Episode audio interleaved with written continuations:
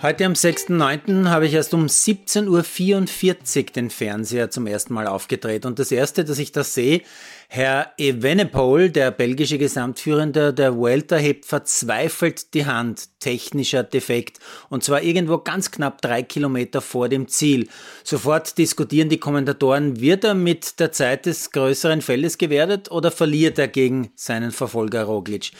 denn der fährt vorne schon knapp vor dem Ziel im Sprint einer zweiten Spitzengruppe. Ganz vorne gewinnt Mats Pedersen, der Däne, diesen Sprint und damit die Etappe. Die Regie schneidet zurück zu Evenepoel, der hat noch immer kein neues Rad.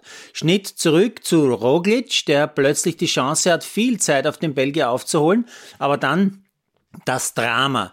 Brutaler Sturz von Primoz Roglic inmitten der Sprintgruppe, nur ein paar Meter vor dem Ziel. Einstweilen schon Jubel bei Sieger Pedersen und Roglic sitzt nach ein paar Sekunden ein paar Meter hinter dem Ziel, blutende Schulter, blutender Ellbogen, blutendes Knie. Ein Häufchen Elend. Dann muss ich auch schon wieder TV-Pause machen, denn der private familiäre Fantasy Football Draft steht an. Ich habe wieder keine Ahnung, nicht einmal genau, wie es funktioniert, aber egal, wichtig wird sein, dass ich am Ende der Saison vor dem Eishockeyschwiegersohn liegt. Denn seine Frau, meine Tochter, hat schon Fotos geschickt, wo man sieht, wie sich Sam intensiv vorbereitet, Videos anschaut, Statistiken, Spielerlisten durchforstet, Artikel liest und so weiter und so fort. Daher ist eines klar, diesen Streber muss ich schlagen, egal wie. Zurück zum TV. In New York regnet es schon wieder oder noch immer. Daher wird nur in der großen Schüssel gespielt. Also das ist das Stadion mit dem Dach.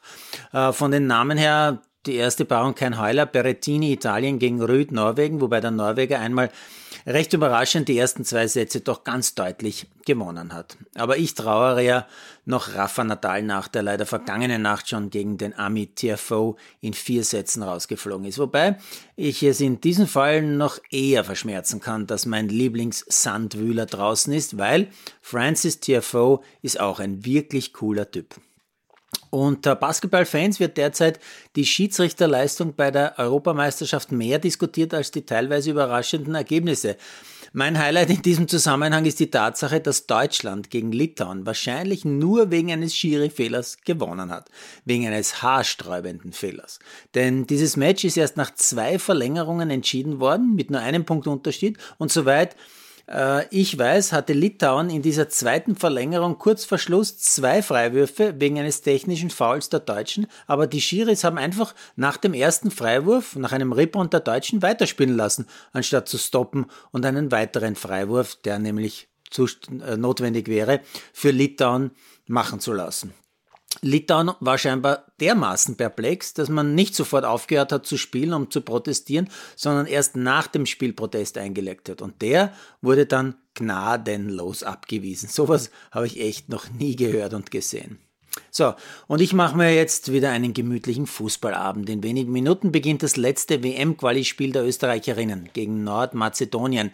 Ich hoffe sehr auf einen starken Auftritt und einen klaren Sieg unserer Top-Damen. Und dann ist ja auch noch jede Menge Champions League. Allerdings ohne mich als Zuschauer habe momentan keine Lust auf teures Bezahlfernsehen.